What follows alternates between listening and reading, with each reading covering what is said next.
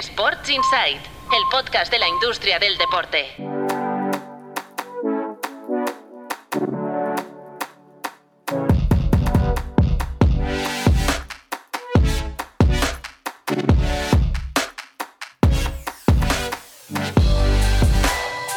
Muy buenas, bienvenidos y bienvenidas a Sports Insight, un podcast de tu playbook producido por NSN. Una semana más nos acompaña aquí en el estudio de NSN en Barcelona el director fundador de Tu Playbook, Mar Menchen. Hola Mar, ¿qué tal? Muy buenas. ¿Qué tal? ¿Cómo estamos? Muy bien. Hoy tenemos a Marcos López en Madrid, pendiente del clásico.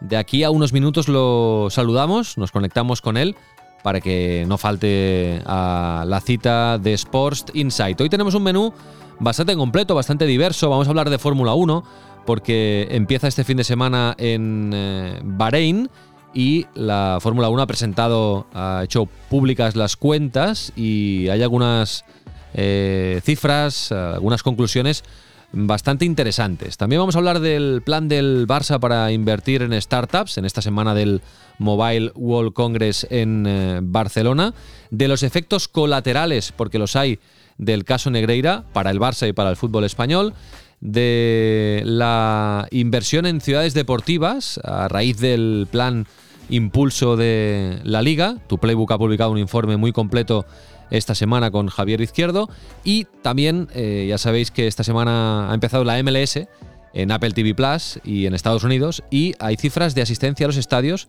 y son realmente llamativas. De todo esto vamos a hablar en el capítulo de hoy, también de documentales eh, deportivos y atención, os hago un spoiler, eh, amigos y Mark, Apple TV Plus va a ofrecer, va a estrenar en el mes de marzo, de aquí a unos días, el Insight del Real Madrid. Apple TV Plus sigue apostando por el contenido deportivo, por el contenido futbolístico y ojito que no se metan con los derechos en Europa porque sería una auténtica bomba. Bueno, dejarme que os recuerde que eh, tenéis más Sports Insight cada día, cada semana eh, de lunes a jueves en este mismo feed los titulares de la jornada en materia de Sports Business con la redacción de tu Playbook. Cada mañana a primera hora, cuando os levantéis, si buscáis este feed, encontraréis en un minuto y medio, dos minutos, a Álvaro Carretero, a Natalia Mateos, a Patricia López, explicando las principales noticias del ámbito del negocio del deporte más Sports Insight cada día de lunes a jueves, los titulares y cada viernes pues eh, este espacio de reflexión con Marmen Chen y Marcos eh, López. Tenemos un mail a vuestra disposición, podcast.tuplaybook.com, lo encontraréis en las notas del capítulo. También encontraréis información del foro Pro Sportec, que se va a celebrar en Barcelona, en la antigua fábrica Estrella Damm, el 25-26 de abril. Inscripciones eh, abiertas y ya sabéis que nos podéis escribir para lo que queráis, sugerencias, comentarios, críticas, documentales, barra libre. Cada semana lanzamos una pregunta que podéis contestar en eh, la aplicación de, de Spotify, que lo permite. Y la semana pasada preguntábamos, ¿te acuerdas, Mark? ¿Te parece bien que el gobierno británico regule el fútbol inglés? Ya explicábamos que habían hecho un white paper, unas recomendaciones en las que iban a controlar más pues eh, todo el tema de, la, de, los modelos de propiedad, de las inversiones, etcétera. Un 82% han dicho que sí, que les parece bien que el gobierno británico intervenga, y un 18% eh, han dicho que, no, ¿eh? son más, más liberales. Que por cierto, hoy ha estado Tebas en una conferencia en, en UK con el Financial Times. Y también ha estado Richard Masters de... hablando de la liga, de la Premier, y ha, tirado, hombre, claro, estaba en territorio hostil, ¿no? Digamos, pero ha tirado florecitas a, a la Premier. ¿eh? Han dicho que es el mejor producto del mundo y que ellos están aprendiendo mucho de la Premier. Uy, es que es verdad. Si es que es cierto, la crítica que puede haber a la Premier es el, efecto distorsionador que puede tener el conjunto del sistema europeo, el que no tenga un sistema de control económico más, más férreo. Pero como ya comentamos la semana pasada, que haya un regulador tampoco va a cambiar mucha historia. Pero sí que es verdad que la filosofía británica es que, que si hay gente dispuesta a poner ese dinero, eh, si no distorsiona el mercado local, que distorsione fuera, no es su problema.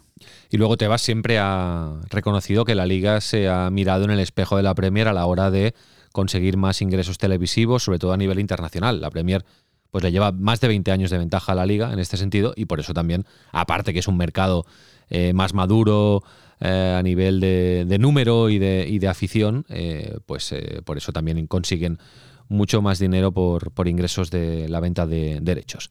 Oye, ¿te parece que conectemos con tu playbook, con la redacción? Siempre. Nos ponemos al, al día con Patricia López y Cristian García y luego saludamos a Marcos López, que está en Madrid, ¿eh? porque ya sabéis que este podcast lo grabamos los jueves, los jueves por la tarde, y eh, hoy, esta noche, para nosotros, ya ayer, para los que lo estáis escuchando ya el viernes por la mañana, pues se disputa el clásico de Copa en el Bernabéu y Marcos López es el enviado especial del periódico y ahora lo, lo- lo conectaremos para, para que esté presente también en este capítulo. Ahora vamos hacia tu playbook para ponernos al día con Patricia López y Cristian García. Adelante.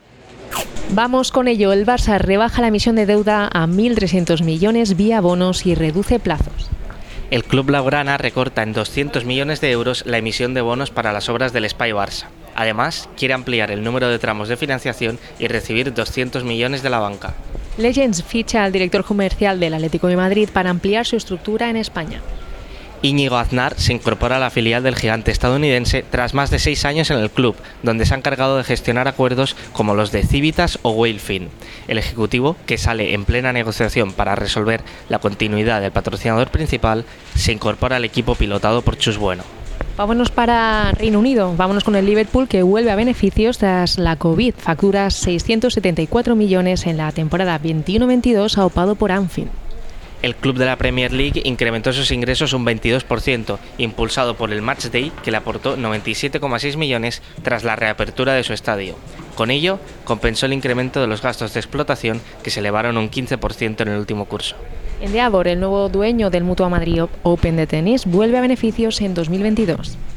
Así es, el holding formado por IMG y la UFC ha logrado incrementar su cifra de negocio en un 3,7%, mientras que su, re- su resultado neto se situó en 129 millones de dólares tras los ajustes aplicados por la venta de algunos de sus activos. Este fin de semana vuelve la Fórmula 1 y con ella que vamos, que vuelve a beneficios en la pasada temporada y gana 500 millones de dólares. El Mundial de Automovilismo facturó 2.573 millones de dólares en 2022, un año en el que los ingresos audiovisuales representaron un 36% del negocio total de la competición y también volvió a la senda de la rentabilidad con unas ganancias de 562 millones de dólares. Una vez escuchadas las noticias de la semana, vamos a saludar a Marcos López, que se incorpore. Hola Marcos, ¿qué tal? Muy buenas. Hola, ¿qué tal? Muy buenas, ¿cómo estáis? Bien, ¿cómo va por Madrid? Todo, que por cierto, por Bien. cierto, en Madrid ha habido hoy, luego Sí. hablaremos de los efectos colaterales del, del caso Negreira, pero ha habido hoy, yo diría que una comparecencia histórica, porque los árbitros ya sabéis que no son mucho de hablar, pero se han visto obligados a salir para defender su, su honor ante el caso Negreira. Ya ha comparecido el presidente del CTA, del Colegio Técnico de Árbitros, que es Luis Medina Cantalejo, y también con el secretario general de la Federación Española, eh, Ángel Camps. Y bueno, pues No, Andreu, Andreu. Camps, perdón. Sí, sí, ya sabía yo. Lo estaba, estaba diciendo Ángel y digo, no, me creo que lo estoy rebautizando. Andreu Camps. No te encajaba. Sí.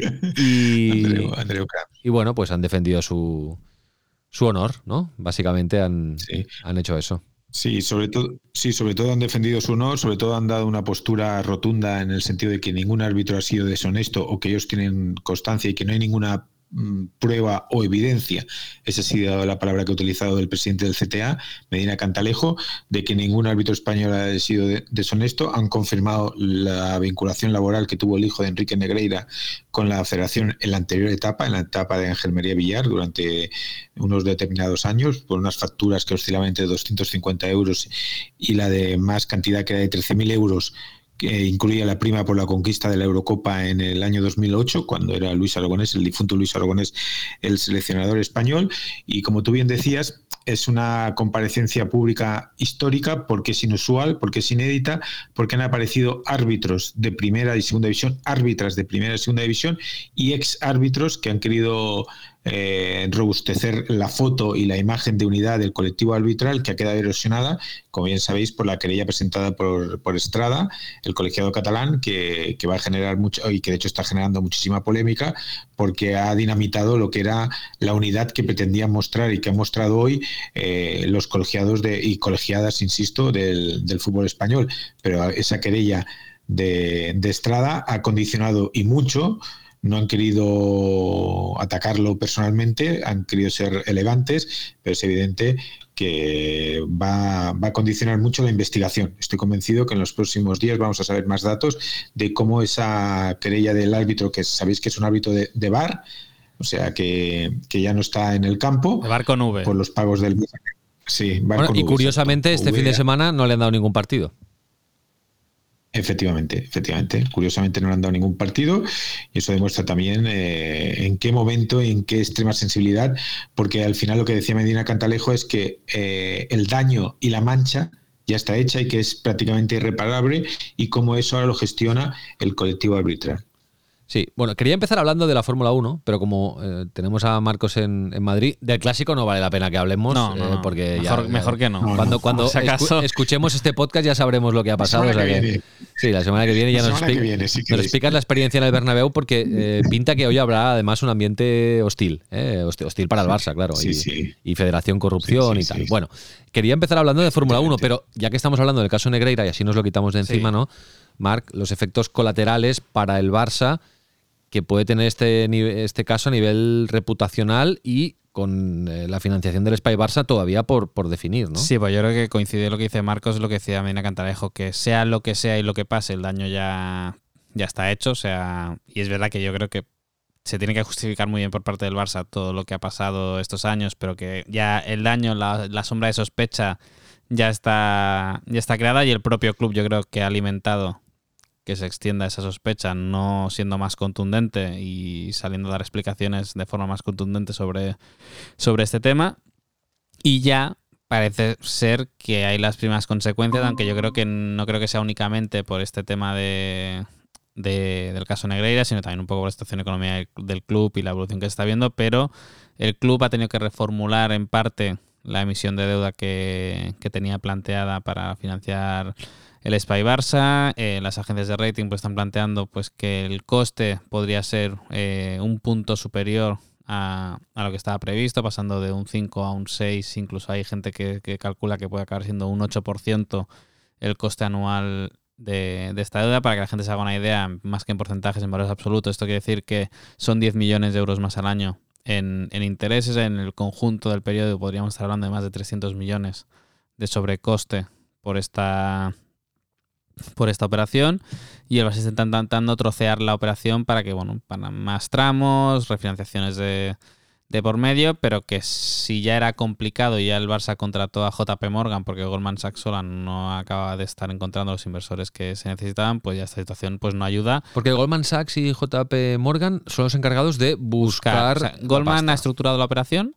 y aparte busca inversores. Entonces el Barça metió a JP Morgan para intentar acelerar también la búsqueda de inversores, que entre los dos acabaran encontrando un pool de fondos que pusieran el dinero para, la financiación. Porque los bancos directamente, JP Morgan y Goldman Sachs, no ponen la pasta. A lo mejor ponen algo, pero ellos básicamente lo que hacen es intermediarios. Ellos buscan a quien pondrá, a quien pondrá el dinero y hay que ver quién, quién acaba siendo. Eh, se, se, va a intentar financiar con bonos verdes, por lo tanto, eso debería ayudar a abaratar un poco la, la operación. ¿Qué significa bonos verdes?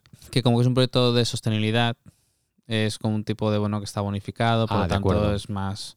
Podría tener acabar teniendo un coste menor para, para el Barça respecto a lo que tendría si no fueran, si no fueran bonos verdes, pero queda un mes. Queda un mes para que al, al menos un mes que el Barça dijo que quería antes de que acabara el primer trimestre tener cerrada la, la financiación y, hay que ver si consiguen cerrarla en las condiciones que, se aprobó en la Asamblea, que era un máximo de 1.500 millones, 35 años de amortización y siempre se dijo que se intentaría que estuviera por debajo del 6-5% de, de, de interés. Pues veremos si, se consigue, que yo, por el bien del Barça, espero que sí. Todo como muy laportiano, ¿no, Marcos?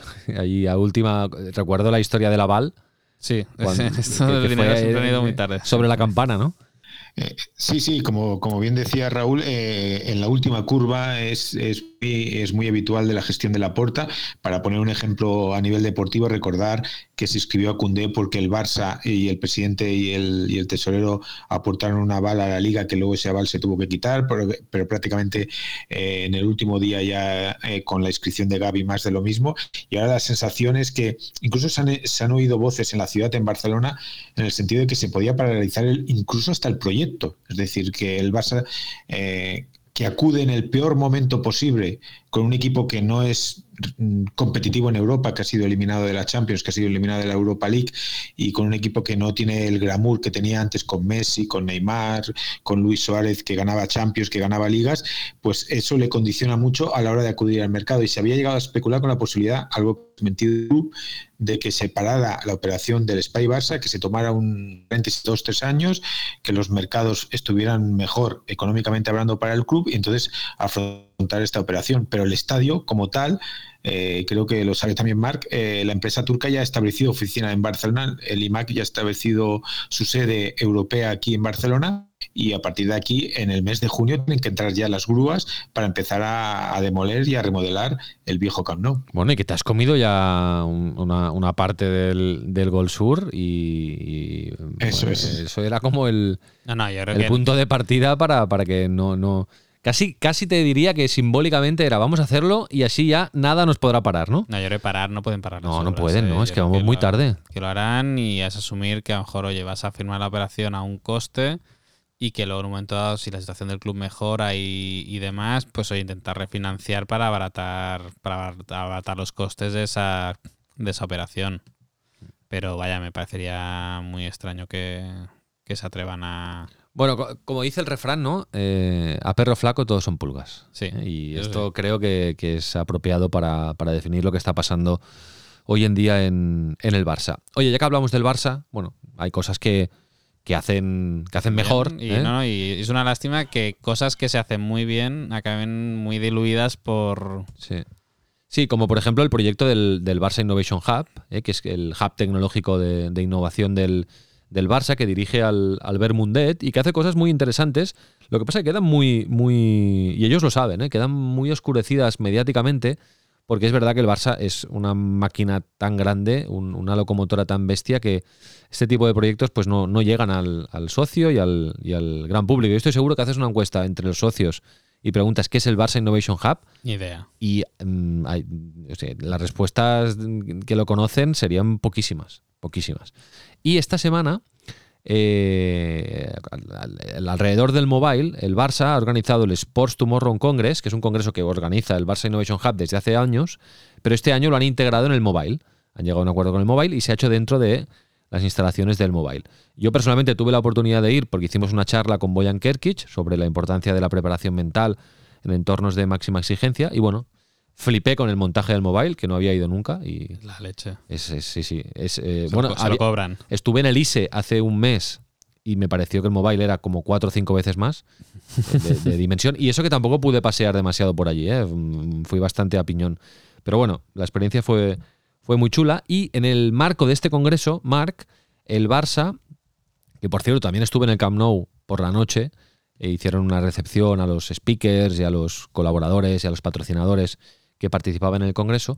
Y en el marco de este Congreso que cerró Joan Laporta el martes, el Barça ha presentado un proyecto eh, en el que va a intervenir, ¿no? va a participar eh, en, dos startups. ¿no? al final, el Barça Innovation Hub también es una incubadora de startups y va a participar en, en dos startups. Sí, de hecho, es el arranque. O sea, la idea es ir, invirtiendo más. Ellos, para la gente que lo que entienda, es al, final el Barça Innovation Hub trabajaba con muchas startups, ayudándolas a desarrollar productos, pero por una cuestión de, estatutos, de, qué podía, qué no podía hacer, es verdad que perdía oportunidades de eh, sacar partido de rendimiento económico al apoyo o a la colaboración que está trabajando con, con muchas startups, hasta el punto que Wimu, que es una empresa que hace estos, estos chalecos que hemos visto muchas veces en los entrenamientos a los futbolistas, que son miden el rendimiento de los jugadores y, para insertar ahí y demás. Un Esta compañía estuvo trabajando mucho tiempo con el Barça y el Barça le ayudó a perfeccionar y mejorar el producto, pero como que el Barça no podía intervenir, no podía invertir,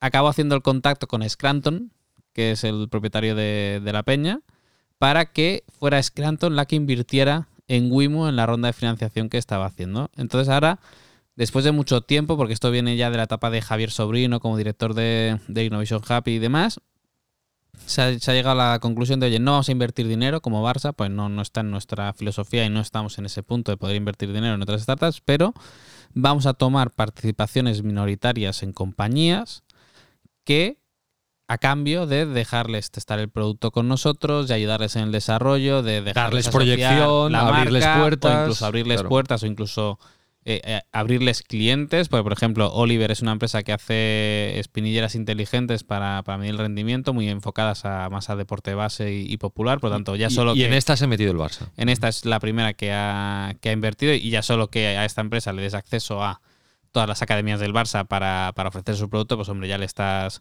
ayudando. Y luego la otra es una empresa que se llama VisualFi, que es una empresa de, de apoyo a compañías. Bueno, es una empresa que hace un tema de soluciones para Accesibilidad, personas- accesibilidad con discapacidad auditiva. Entonces, eh, ahí, otra vez, nuevamente, oye, solo que lo puedes estar en el Camp Nou ya es un quedo, entonces van a empezar en la oficina de atención al barcelonista, pero bueno, ya le va dando acceso y la idea de momento es hacerlo en compañías que tengan una valoración de entre 2 millones y 10 millones de euros, que estén en fase de crecimiento, por lo tanto necesiten escalar, necesiten ganar mercado, porque eh, las empresas que están en una fase más temprana lo que necesitan es, dinero y eso es el Barça, algo que por el momento no va, no va a hacer. Entonces, este es un proyecto que se lidera desde el, desde el Big Hub, de hecho Albert Mundet es el director general de la compañía que se va a crear para estructurar todas estas operaciones y luego hay un consejo de administración en el que estará, pues estará Joan Laporta, estará Ángel Ruido Albás, que es el directivo. Y que es uno de los que más cree en el B-Hub y que eso pues te da una cobertura importante. Sí, hombre, yo creo que sí, desde Junta Directiva no se apuesta por esto y es la que desde el club nos insistido mucho en el papel de Ángel Ruido Albás como directivo responsable de esta área, que aparte es una persona que él fue consejero delegado de Taurus, el fabricante este de electrodomésticos,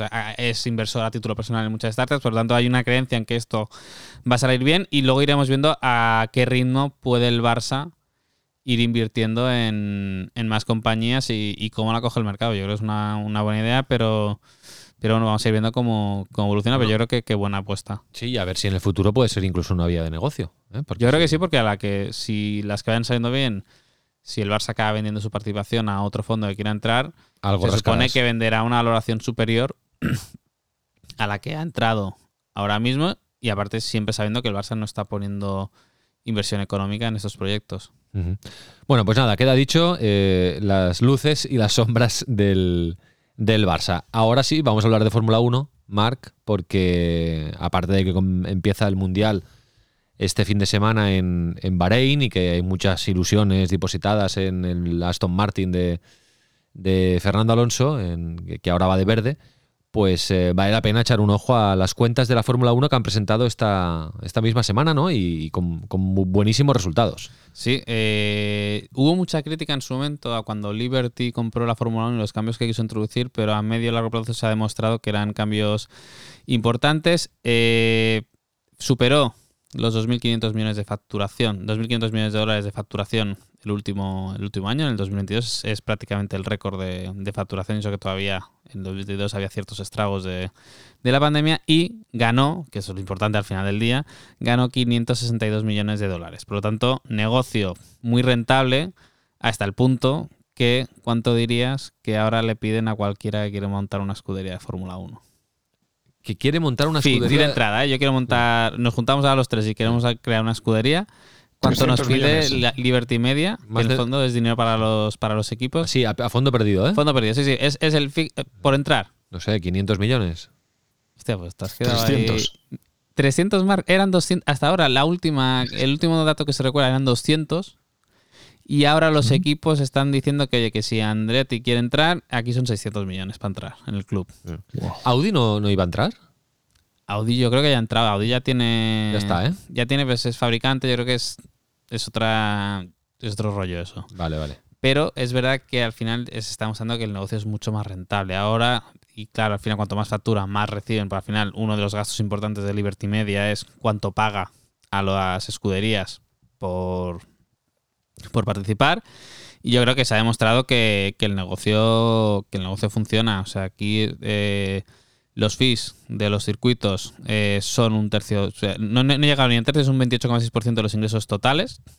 Luego está la televisión, que ya es un 36,4%, que son casi mil millones por televisión, lo que O sea, la, la partida de ingresos más elevada es los fees de los circuitos. está, está bastante No, Ah. es, televisión ya son es un 36,4, patrocinio es un 36, lo otro es un 28.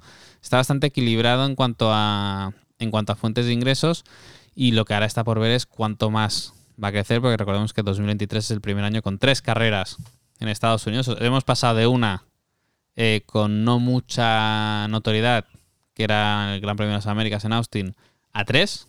Se unen Miami y Las Vegas. Y por lo tanto, todo lo que eso puede atraer en cuanto a nuevos sponsors, en cuanto a nuevos ingresos por televisión, especialmente en aquel. Mira, el de Las Vegas es Heineken Las Vegas. Directamente, ¿eh? es el, El de Cataluña naming, es Y es en noviembre, es el penúltimo. AWS es Amazon, el de Cataluña este año. Ah. O sea que, que yo creo que. AWS, el que es el. Amazon Web eh, Services. Exacto. Entonces yo creo que, que se ha demostrado que eran nuevos, y es verdad que en el deporte suele haber mucha reticencia cuando entra alguien nuevo en un negocio, y es verdad que entraron con muchos cambios, pero se está demostrando que, oye, que funciona y que lo que proponían está, le está saliendo bien, pero aparte yo creo que con todo esto de, los, de las docuseries, que ahora yo creo que va a haber un empacho de, eso, pues se ha demostrado que tienes que tener un producto muy singular para que estas cosas también funcionen. Claro. Porque la misma productora que hace Drive to Survive, yo a mí el de, El del el tenis. de golf y el de tenis me está dejando un poco frío. Eh, box to box. Eh, es curioso ver el naming de los grandes premios. El de Miami es crypto.com. El de Italia es Made in Italy, Made in Italy, en Emilia Romagna. Y, eh, por ejemplo, no sé, el de Australia es eh, Rolex.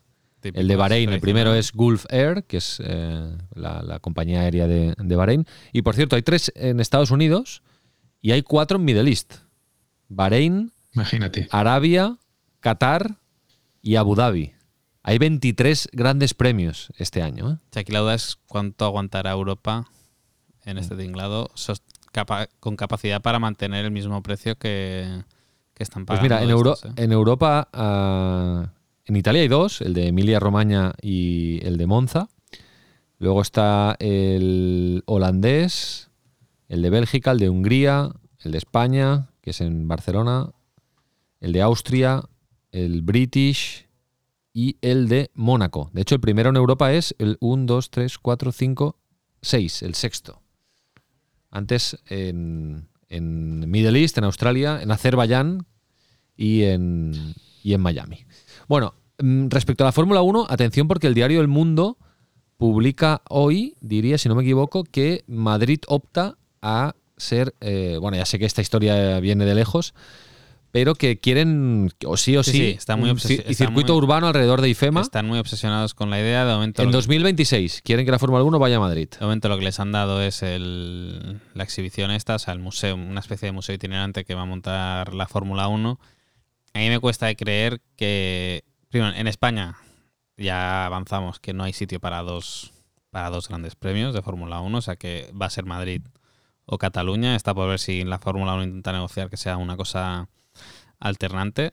Pero es verdad que la Fórmula 1 en Cataluña a los pilotos les gusta mucho. O sea, realmente los tests se hacen en Barcelona por, una cuestión de que a los pilotos les gusta venir aquí y, y les gusta. Y hay un ambicioso plan de la Generalitat de inversión en el trazado para adaptarlo a las exigencias de la Fórmula 1, que entiendo que si lo hacen habrán requerido que a cambio se les garantice que, que van a tener el gran premio. Pero bueno, que aquí esto es dinero y Liberty irá donde le pongan más dinero. Eh, Oye, se me ocurre una pregunta que la tenemos pendiente, hablando de Fórmula 1. Algo así como, ¿se ha reacti- reactivado vuestro interés por la Fórmula 1?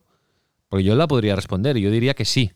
No digo que sea el efecto Drive to Survive, pero bueno, no sé. Creo que en, en- en los últimos tiempos han hecho un producto como... Yo creo que van a conseguir una Me parece, cosa- me van- parece que han girado un poco la tortilla, que iba, iba a la baja y ahora va a la alza, ¿no? Yo creo que van a, van a conseguir una cosa Bueno, como porque la, han como ¿Os la- modificado. parece bien la pregunta? ¿La consensuamos? Sí, Sí, sí, sí. ¿Se ha, Sí, se ha sí, reactivado vuestro sí, interés sí, por la. Fórmula 1? Yo creo que va a ser un poco como Sí, la NBA. En el sentido de que es. va a haber un interés intermitente más alto. Intermitente en el sentido de que vamos a ver más gente siguiendo en diferido la actualidad de la Fórmula 1 que no el, El que no el ver las carreras, pero el ver vídeos cortos en redes, seguirlo en Instagram, la newsletter que envían, que aparte es bastante chula, eh, pues informarte por ahí. O sea, yo creo que van a, con- a conseguir ese efecto de que nadie, que es lo que dice la NBA, y somos la competición eh, que nadie ve, pero que todo el mundo sigue. Y yo creo que la Fórmula 1 está consiguiendo ese efecto. Bueno, pues vamos a ver No, qué es dice que para mí lo que han la hecho, audiencia. sí, sí. Para mí lo que han hecho bien más, Raúl, es primero, eh, más allá de la docuserie, es eh, adaptar las normas de competición, hacerlo más ágil, más dinámico, con pruebas más cortas, más rápidas y crear evidentemente una rivalidad. Y eso que ha permitido atraer un público más joven que, lo conectas a través de redes sociales y que lo conectas a través de, eh, la creación de nuevos ídolos y de nuevos y de nuevos eh, mitos. Y, aunque el caso, por ejemplo, de Fernando Alonso va ahora con, eh, con su nuevo rumbo, con el plan, con la famosa frase que él, que la ha convertido en su en su eslogan publicitario y prácticamente en su eslogan deportivo que eh, el interés por la Fórmula 1 vaya más allá de que esté un piloto español o dos pilotos, como es el caso de Carlos Sainz, que está en Ferrari, que estamos hablando de una escudería mítica, quizás la más grande de la Fórmula 1, y creo que eso es lo más importante. Europa tiene la tradición, evidentemente, Europa tiene el génesis de la, de la Fórmula 1 en Inglaterra y en Italia y en Francia fundamentalmente, pero ahora con Middle y con Estados Unidos van a, van a por el dinero y van a por la industria y van a por el entretenimiento, y ahí yo creo que, y, la prueba eh, la tenemos con el tenis, con el golf, que está siguiendo la senda que ha trazado Liberty, que llegó con muchas críticas, pero ahora no solo está ganando dinero, sino que para mí está marcando tendencia en la construcción de un relato eh, en torno a la Fórmula 1. Bueno, aquí se ve en, en Dazón y Movistar, ¿eh? Sí. La Fórmula 1, vale. Primer gran premio este fin de semana en Bahrein. Eh, vamos a hablar de, la Liga Impulso, del plan de la Liga Impulso y lo relacionamos con el informe que habéis publicado en tu playbook, eh, la inversión prevista por los clubes eh, de fútbol españoles en, para reformar ciudades deportivas.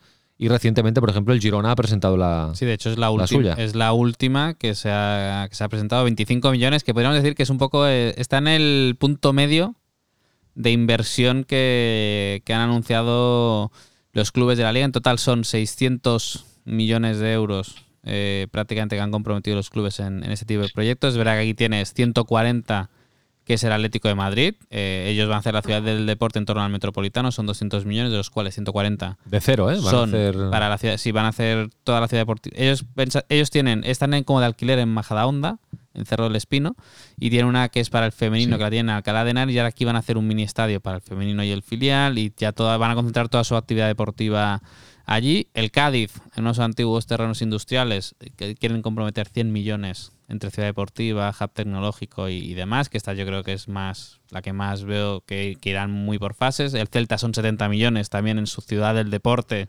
en, en Vigo, que es también con una universidad y, y demás. Real Sociedad son 30,6 millones, Betis 30, Girona 25, Español 20, que quiere una segunda ciudad deportiva también más cerca del, de Cornellà Prat. del estadio para tal. Valladolid son 15, Almería 11, Sevilla 10, Osasuna 8, Mallorca 3, Valencia 1,2 porque son pequeños, pequeños ajustes. El Levante tiene ahí una de 15, Las Palmas 30 que ya la hizo, Málaga 25, Ibar 20.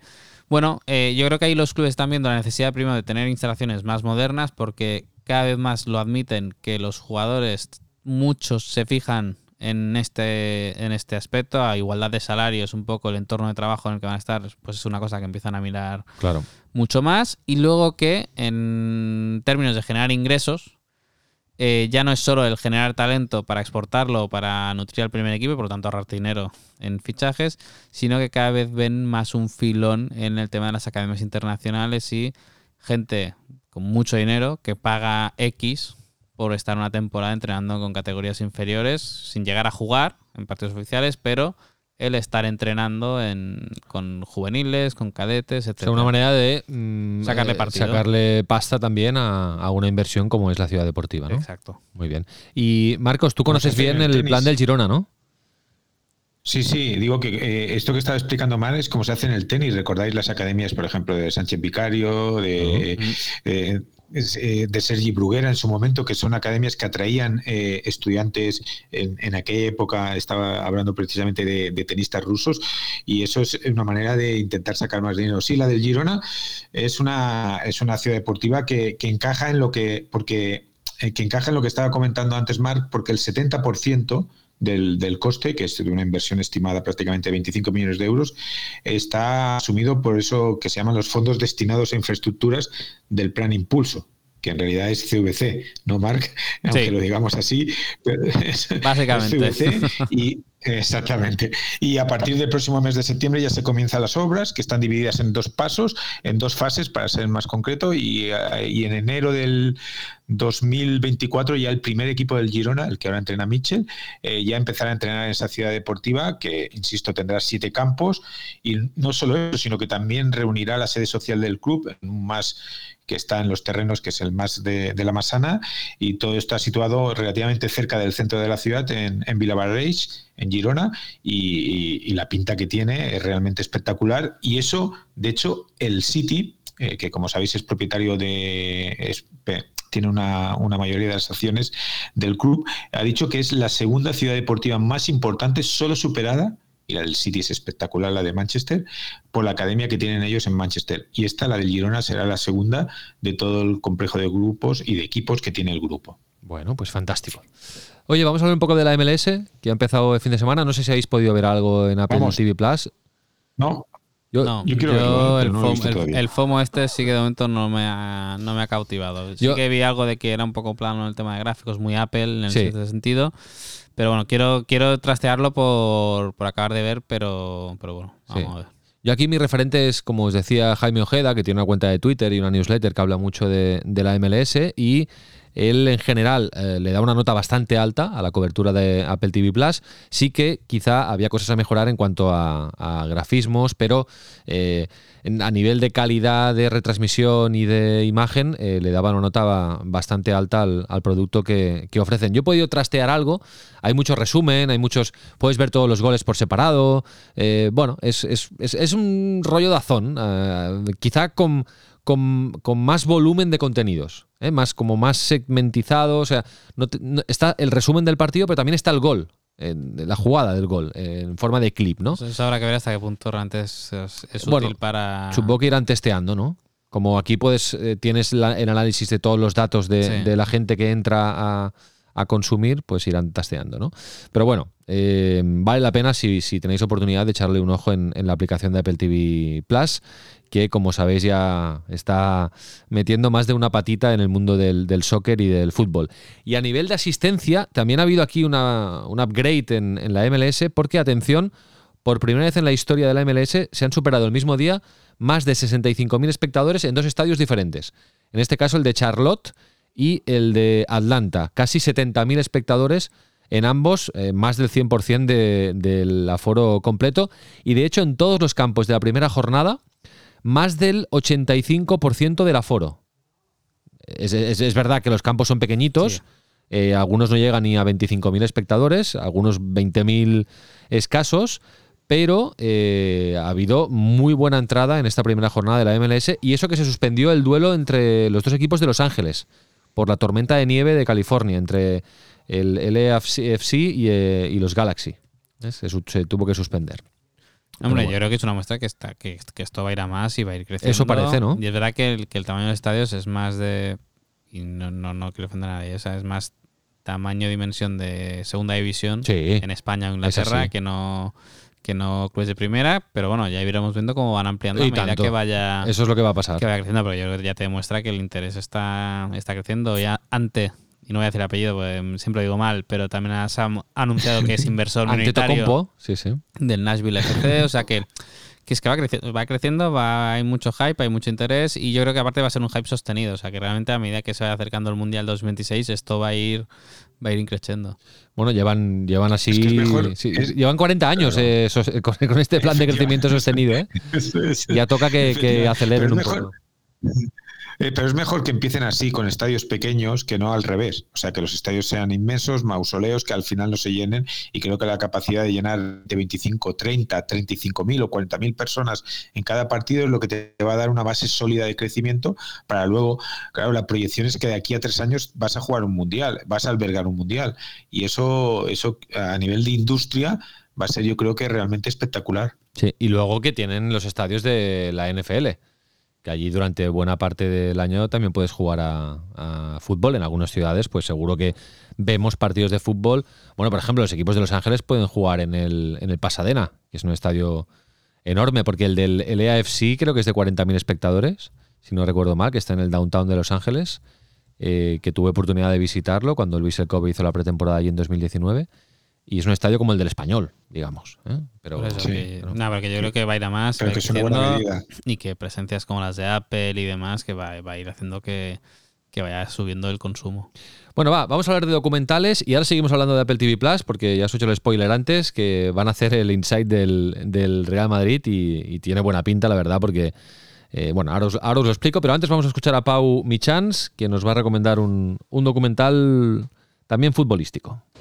Good afternoon, guys.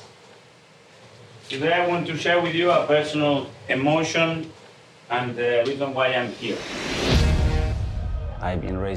La serie documental de la semana es All or Nothing del Arsenal. Es un buen momento para ver esta serie del club inglés teniendo en cuenta que es el equipo de Inglaterra que está en boca de todos porque es el líder de la Premier. Del formato All or Nothing ya hemos hablado alguna vez porque se ha hecho con múltiples deportes y también con otros clubes como el Tottenham o el City de Guardiola, pero ahora nos adentramos en el equipo de Mikel Arteta durante la temporada pasada, la 21-22, la antesala de lo que estamos viendo ahora. Se puede ver en Amazon Prime Video, son 8 capítulos de entre 35 y 55 minutos y está producido por 72 Films y narrado por el actor británico Daniel Kaluuya. Para aquellos que digan visto un All or Nothing, vistos todos, que le den una pequeña oportunidad a este All or Nothing del Arsenal, porque es interesante ver todo el proceso que ha vivido el equipo de Arteta, la reconstrucción que ha vivido porque recordemos que tuvo un inicio de temporada el año pasado muy malo hasta el punto de estar su puesto en juego y ser el peor inicio en 67 años. Es interesante pues ver esta evolución para acabar quintos en puestos de Europa League con las reflexiones de Saka, Odegaard, Aubameyang y por supuesto de un histórico como es Thierry Henry entre otros. Así pues, nos sirve para entender mejor lo que está consiguiendo ahora el equipo londinense, con buenos momentos inside, hay algunas charlas de Arteta interesantes, pero eso sí, tampoco os esperéis encontrar algo muy, muy, muy novedoso que no hayamos visto hasta ahora con, con otros clubes. Con todo, un buen documental para estar al día del líder de la Premier. Bueno, pues muchas gracias, eh, Pau. Otro de la serie All or Nothing, pero Pau recalca que no es otro más, ¿eh? Eh, que hay que verlo porque, porque el Arsenal tampoco es otro club más. Y Arteta, la verdad es que lo está haciendo muy bien este año al frente de, de los Gunners. No sé, Marcos, si ya has visto algo de, de este. Sí, sí, sí, ¿Sí? sí, sí, lo he visto, lo he visto. ¿Y he visto, certificas sí, las palabras de Pau? estoy- Sí.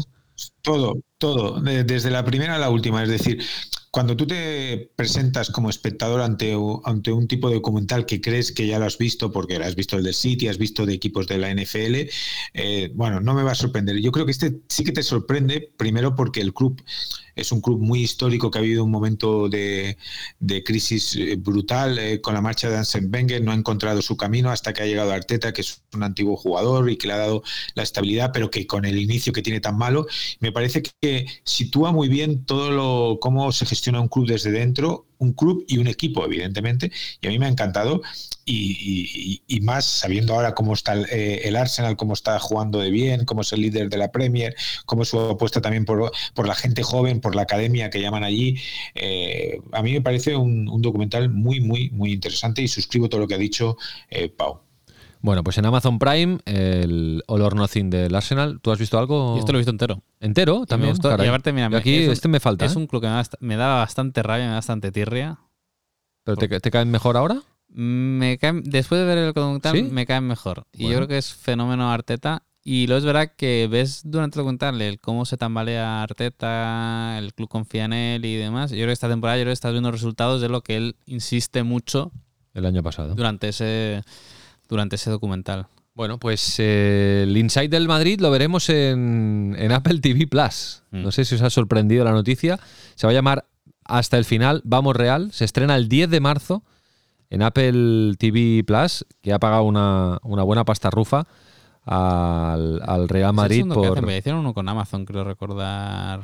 Sí, de. Más institucional, Bueno, y luego está el de los Galácticos. Ese. Sí, pero O no era de actualidad, no era un insight, era, no, no, no, no, era no, histórico. este es el primer insight. Es un insight y además han tenido la suerte de que eh, es de tres episodios y ofrece eh, el recorrido del Real Madrid en la Champions del año pasado. Sí, no, o sea, es- Imagínate. Que es verdad que igual grabaron la. Champions y la Liga, que también la podían haber hecho porque también la ganaron, pero claro, la, la Champions del año pasado que fue increíble. La de las remontadas, ¿eh? contra el PSG, el City, el. Chelsea, la final contra el Liverpool, eh, con un chotapalos. Bueno, Y el narrador es David Beckham. que David Beckham. Ah. es accionista del Inter de Miami, que MLS, Apple, tal. sí, sí, ahí ¿Cuánto está. puede estar relacionado el- con el Y- lanzamiento y- del MLS sí. Pass y demás? Y lo ha hecho David Quintana, que es un ex de Telefónica, de TBS, que es el que ha hecho el de Mar Márquez y es el que hizo el de Simeone. Que es un tío que ahora es bastante potente con Guacay Media y, se ha dedicado a la producción ejecutiva de, y a la dirección de, este documental. Y atención porque Apple TV Plus ha presentado su- su- sus planes de, futuro en relación al deporte y ahora ya tienen, bueno, tienen el de Magic Johnson, que lo tengo pendiente, eh, por cierto, el de They Call Me Magic. Eh, bueno, tienen, como sabéis, el, el de la Superliga, que ya hemos hablado, tienen alguno de surf. Bueno, y ahora han dicho que en los próximos meses viene uno de Lewis Hamilton, uno de Stephen Curry, uno de los New England eh, Patriots y bueno, y hasta aquí. Los más importantes serían estos tres. Acabaremos pagando la suscripción, ya verás. No está mal, ¿eh? No está mal. No, no, claro, es que si Apple se pone, si Apple se pone, y aquí mi duda es, otro más de fútbol, ¿eh? Están, ¿no? Tenemos varios indicios, ¿eh? De que a Apple le gusta el fútbol. Bueno, es que al final es Ojito, el, es ¿eh? el- es que es el Con los derechos es que es el- deportivos. Es el deporte más global. Sí, sí. Y Apple ya tiene NFL. No, ¿qué compró? Perdón. ¿Béisbol? Apple tiene, tiene una parte de. ahora- Béisbol. Ahora, nos vamos a pillar, yo creo que es, el béisbol. Sí, sí, sí. Quiere decir que ya tiene streaming deportivo Sí, en Estados Unidos. Pero que al final, como producto. O sea, tú, Apple es global. Entonces, el único deporte global es el fútbol. Por lo tanto, el único. O sea, los documentales de NFL y demás te sirven en Estados Unidos y algún. Alguno en Europa que, que le pique el gusanillo. Sí, pero para los que- Cuando tú coges fútbol, sabes que, que te aplica a nivel global y que te va. Y que te va a funcionar. Tiene béisbol, es- ¿eh? Tiene béisbol los viernes por la noche en Estados Unidos. Sí, sí. Entonces yo creo que es un poco eso. Y veremos. Y yo creo que, la, que con el tema de la MLS tiene que hacer cosas muy complementarias. Al final, el fan del fútbol de Estados Unidos también va a querer ver cosas de Europa. Entonces yo creo que, que va un poco muy ligado a, a tener cosas de, de aquí. Perfecto. eh, ¿Lo dejamos aquí? Sí. ¿eh? después de esta noticia bomba. Marcos, cuídate mucho y nada, suerte esta noche. A ver qué pasa. Un A ver placer. qué pasa. Hasta luego. Chao. Eh, Marmenchen. Suerte esta noche también. ¿Algún update del, del foro Pro Sportec? 25-26 de abril, antigua fábrica Estrella inscripciones abiertas, link en las notas del capítulo. Próximamente anunciaremos ya los primeros ponentes. Globan va a estar. Ah, O sea bien. que, que bien, yo creo su visión sobre la industria del deporte y cómo revolucionarla, yo creo que va a ser bastante inspirador, pero muchos nombres. y Globan, que son los socios de, de la Liga en la Liga Tech. pero también tienen mucho proyecto, han trabajado con mucha multinacional en deporte en Estados Unidos, o sea que, que, mm, nos lo pasamos bien. Yo creo que semana que viene ya podremos dar los primeros nombres. Perfecto. Pues venga, eh, la semana que viene lo recordaremos. Gracias, Marc. Un abrazo. Chao.